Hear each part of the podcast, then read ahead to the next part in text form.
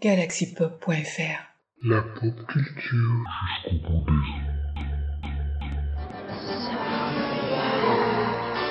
Bonsoir les diablotins. Bonsoir les diablotines.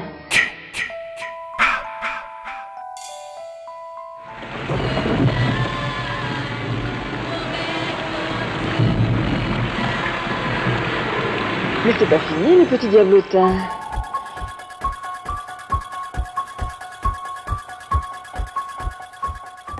Happy Halloween, darling. À la squad, on aurait pu être chasseur de fantômes. Nous sommes présentement au manoir Machine où des manifestations spectrales ont été signalées, n'est-ce pas, professeur Trotman? Tout à fait, professeur Yukigami. Que dit le relevé Nous relevons une forte hausse du champ électromagnétique ainsi qu'une forte chute de la température, ce qui indique effectivement la présence d'une entité. Ok, nous allons tenter de communiquer avec l'entité en procédant à des PVE. Entité, nous t'écoutons. Les garçons Je voulais juste savoir si vous vouliez du café. Tu, tu me refais, tu me refais plus jamais ça. Au final, on fait du podcast.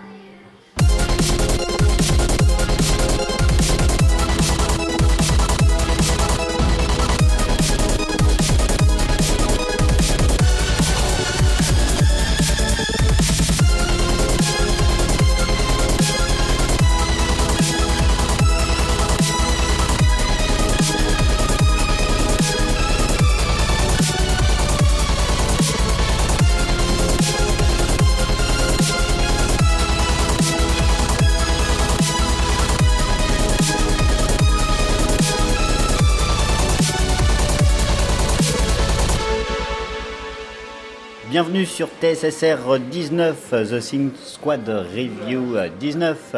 Nous sommes de retour au QG, nous sommes au 57 avenue de la Résistance, 93 euh, 340 heures ainsi, le pub Cassis. Et je suis ce soir en compagnie de mes historiques acolytes, euh, les professionnels, les inconditionnels, les Julien Lepers et Julienne euh, Lapercette. La percette. euh, de la Synthwave. Yeah. Je suis avec euh, Vic, euh, Vic Machine. Oui, How are you? Très très bien. J'ai un peu trop fumé de cigares en Amérique latine, mais ça va.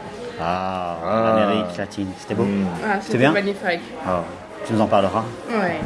Et toi, mon Chris Yukigami, comment tu vas? Bah écoute, moi ça va extrêmement bien. Je suis très heureux de revenir au QG historique de la squad, c'est-à-dire le, le The Pub, The Pub du Racing. T'en vas pas trop loin, t'en vas pas trop loin, c'est toi qui commence cette semaine. Tu parles de quoi? Eh bien, on vient d'écouter euh, California de euh, Michael Oakley. Maintenant, euh, on va retrouver euh, Vic. De quoi tu nous parles, Vic, ce soir? D'une tonne de terreur. En fait, je vous parle de l'EP Tone of Terror volume 1 d'Exencraft, qui est sorti le 21 octobre dernier. Alors, d'abord, j'ai choisi Exencraft parce que j'aime bien leur univers, que j'avais déjà découvert dans un premier, pour un premier EP. C'est un peu sanguinolent, il y a un peu de guéguerre, on a envie de se battre, un- on sent un peu la testostérone de je vais sauver le monde, et, enfin, la testostérone de je suis un homme et je vais sauver le monde, et on se sent aussi un peu le messie qui va sauver le monde. J'aime bien tout cet univers-là. Euh, et donc, j'ai posé une oreille naïve sur leur dernier EP et j'ai dit, ah, tiens, ils ont sorti un truc. Et je me suis dit, oh, bah dis donc, euh, ils ont tout mélangé ensemble, ils ont mis plein d'univers différents, ils n'ont pas forcément voulu raconter une histoire. Bon, d'habitude, ils font autrement. Et j'avais pas lu les titres. En fait, quand on écoute une chanson, un, Oui. un EP, on lit pas les titres forcément. Oh non, t'écoutes. Voilà, bah, Parce que du si ça te fait chier, tu vas pas aller voir le titre. Voilà. voilà, mais, du Au bout d'un moment, on va pas s'emmerder pour rien. mais quand ça t'interroge, tu vas voir les titres. Absolument. Et je me suis dit, tiens, c'est bizarre, ils me disent un truc. Et en même temps, j'en parle à cri. Je lui dis, tiens, c'est bizarre, ça me dit un truc. Il me dit, ah bah oui. c'est que t'avais pas compris. Je m'exprime rarement comme ça. Non, il me Ah bah oui, oui. Ah bah oui. Oui, oui, écoute de la n'a pas tout compris. Hein Comme tu me l'as écrit, dans l'absolu, je pouvais mettre le ton que je voulais. tu as raison. Voilà. Donc j'ai mis, t'as pas tout compris. fais une émission sur la Synthwave. oui, oui. Ta musique électronique. Mais non, mais écoute. Bon. Donc, qu'est-ce que je te disais donc en l'écrivant Tu me disais que c'était plein de musique de films d'horreur. Mais absolument. Et voilà. Et je me suis dit, oui, peut-être, j'en ai peut-être entendu. J'ai un accent pourri. Mais non, pas du tout. Si, Mais pas si, fait allez, allez. Et dit ah oui peut-être je connais certains et c'est vrai qu'en relisant je, je connaissais certains titres mais j'en avais jamais vu un seul parce que je suis une viking à fleurs. J'ai peur des films d'horreur. Mais non. Et, et- et donc je me suis dit, je vais écouter l'EP et je vais à chaque fois que je vais écouter l'EP et je vais noter ce, ce à quoi ça me fait penser Mm. et je vais demander à Chris si j'ai raison.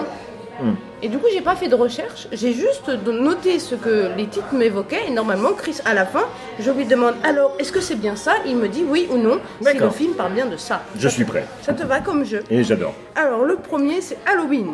Yeah. Donc, on a des notes obsédantes et rapides au piano, un effet de vieille télé qui fait pchit, Mhm. des moments où le piano est tout seul, alors moi j'ai eu très peur, et des fois où il y a des orgues et où la batterie qui surimprime sur le piano, et j'ai eu peur aussi. Mhm. Euh, à un moment, et pendant tout le titre, on a un effet de cisaille, je saurais pas dire comment, mais ça va très très vite. Je fais Mhm. plein de bruits bizarres. Non, c'est bien. Euh, et, et donc à ce moment-là, d'ailleurs, il faut quand même signaler que c'est le seul moment, le seul titre qui me disait un peu un truc, ce, cette, euh, ce piano. Donc je me suis dit, c'est l'arrivée d'un monstre, un peu humain, parce qu'il y a le piano qui rappelle à l'être humain, ou qui était humain et qui menace des gens. D'accord. Alors, bah écoute, tu es, tu, tu, tu, tu es tombé juste, hein, tout simplement, parce que bon, alors déjà, Halloween, c'est un thème qui a été euh, écrit et joué par euh, John Carpenter, donc John Carpenter qui a réalisé le film Halloween, euh, et c'est un slasher, donc le coup de, des effets de cisaille, tout simplement, qui rappelle les armes blanches des slashers.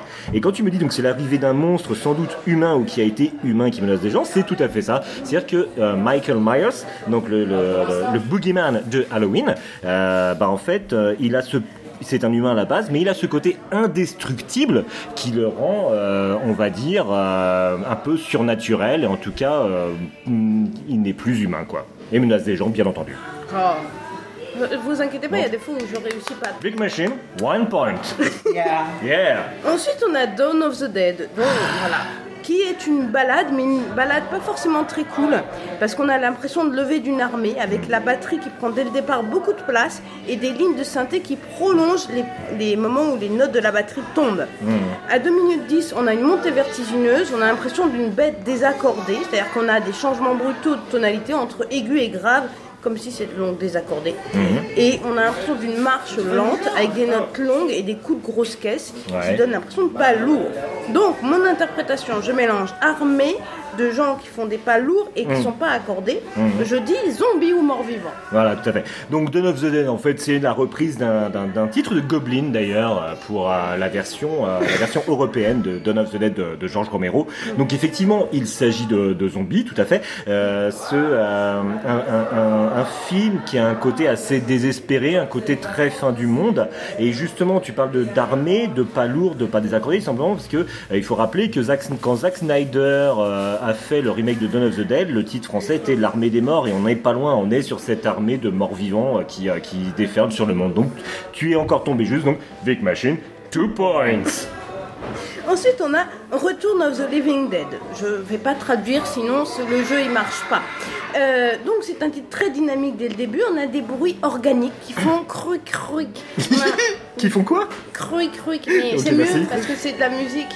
Euh, c'est pas, c'est- des. Non, cruc, la cruc, j'aime bien. La musique qui fait cruc cruc. L'effet cric, Cruc cruc. Voilà. la cric cric wave. Ça fait nom de bière, je Oh trouve. c'est bien ça, le cric cric Moi, wave. je vais prendre une pinte de cric-cric. Tavernier, une panne de cric cric. Mais, non, mais- mais c'est cruc cruc, c'était pas de la bière, ça faisait des bruits d'insectes. Ah Eh ben, un bol Non, mais tu sais, Un le bol truc de qui cruc-cruc. dévore. Hum. Euh, donc, après, je me suis dit, bon, on doit être. Il y a aussi un l'effet qu'on a l'impression d'être dans un jeu vidéo, parce que c'est Ouais. très électronique. Un dans tous les cas, un monde futuriste où Mhm. on doit être. On, on est le personnage principal, qui est un humain qui va sauver le monde, qui doit vite courir. C'est pour ça qu'il y a des lignes de santé qui vont très vite et tuer des bestioles pas très engageantes qui font cruc cruc, pleines de verre en décomposition, qui font cruc cruc. Hum. Euh, donc, on a aussi l'impression d'un voyage en ville où les, les lignes de synthé se, se font des courbes en fait, sonnent, et sonnent comme les armes, comme des, comme des trucs où on lance des, des, balles sur les bestioles qui font cruc cruc. Donc, là encore, euh, Living Dead, ça fait quand même penser à Mort Vivant et le Cruc Cruc aussi. D'accord. Donc Region of the Living Dead, un film de Dan O'Bannon des années 80. Donc très très très rapidement au niveau de l'historique, c'est-à-dire que euh, John Rousseau qui a écrit euh, La Nuit des Morts Vivants avec avec George Romero avait fait une, une suite, avait écrit une suite. Dan O'Bannon dans les années 80 a mis ça en route. Quand il a vu le scénario de John Rousseau, il a dit mais c'est quoi cette merde? Toi, Remets-toi à bosser parce que ça lui plaisait pas du tout. Et au final, Dan O'Bannon qui n'aimait pas du tout le genre mort-vivant a fait un truc qui, voilà, qui était la première comédie de film de mort-vivant, donc Region of the Living Dead. Ça. Et donc, comment? J'ai dit, c'est bon ça Ouais, ouais. Donc la première comédie de film de mort-vivant. Et donc là, on est vraiment des bruits organiques. Oui, oui, il n'y a pas de souci. Cric cric simplement parce que euh, il ne respecte pas, on va dire les euh, les codes de Romero. C'est-à-dire qu'on est sur du mode mort-vivant indestructible, euh, du mort-vivant indestructible et euh, un peu crado parce que euh, Romero voulait que ce soit des gens fraîchement décédés. Lui, c'est carrément du vieux du vieux mort-vivant bien dégueu qui sort de terre. D'où ce côté organique, euh, plein vert, de verre, de décomposition. Donc tu es complètement dedans. Donc euh, là, on est sur de, tu parlais de jeux vidéo, là on est sur de la survie, sur de la survie d'un groupe de personnes face à des morts vivants complètement indestructibles. Donc euh, tu, euh, et m'y a-t-il bien un héros vivant Justement, c'est un des thèmes du film. Donc là encore, tu, tu es tombé juste. Donc euh, Vic Machine, Three three point. Alors, En fait, elle joue toute seule. non, non, non, maintenant, parce que j'ai- pas les réponses, mais j'ai déjà eu ma note. J'ai pas eu la correction. Donc ensuite, on passe à Prince of Darkness, le troisième titre de l'EP. Là, on a une ambiance plus sombre, beaucoup plus lente, et, euh, avec des échos un peu amplifiés qui donnent de la profondeur. On a quelques notes qui se répètent et se balancent lentement, et des notes graves qui surimpressionnent avec des notes plus aiguës. On a un envol bizarre, un peu comme un une bébête qui s'envole, un peu électronisé. J'avais pensé à un sonar d'ailleurs. Et donc, je me suis dit, donc des notes aiguës et suaves, un peu d'élégance, et des bébêtes qui volent. Est-ce un vampire? Alors, euh, Prince of Darkness, en fait, c'est un film de John Carpenter, et là encore, nous sommes sur une euh, musique de John Carpenter. En fait, euh, oui, effectivement, le, côté suave, élégant, euh, bébête qui vole, d'accord. Sauf que là, nous ne sommes pas sur le vampire, en fait, euh, mais sur une autre créature. Nous sommes tout simplement sur un démon euh, qui est enfermé dans une dans une vieille église. Donc voilà, mais un démon dans une vieille église, mais qui prend tout de même possession, euh, comme le ferait un vampire, de des personnes qui sont présentes à l'intérieur. Donc je me retourne vers le juge Trotman. Juge Trotman, est-ce que nous accordons le point quand même Nine. Nine. Ah, donc nous n'accordons pas. Ah. Ah, voilà, donc nous n'accordons pas le point. Donc nous sommes toujours à Vic Machine. Three point. Et bah du coup là ça va dégringoler parce que là j'étais perdue. Il y a eu Na- Nier Dark. Pour moi c'était un peu rigolo parce que c'était un peu dynamique et que j'ai pas compris. Simplement parce que j'ai dû prendre un biais, je me suis perdue. J'ai j'ai eu l'impression d'entendre des bêlements électroniques de chèvres. Donc là je me suis dit c'est un peu bizarre, prends un doliprane. Parce que Pardon. je vois pas ce que viendraient faire des bêlements électroniques de chèvres dans une musique. Et donc, dans un univers en plus bizarre et très moderne. Alors, je me suis dit, des sortes de chèvres chelous dans un univers moderne sont des extraterrestres bovins. Alors, Near Dark n'est pas un film de chèvre électronique. Putain, Mais- franchement, je pensais. Near Dark est un film de Catherine Bigelow, en fait, qui était, alors tout comme l'était The Lost Boy Génération Perdue, un film en fait de vampires modernes. Near Dark était un film avec des, des, euh, des vampires d'aujourd'hui qui se baladaient dans des, euh, dans des camions euh, complètement camouflés.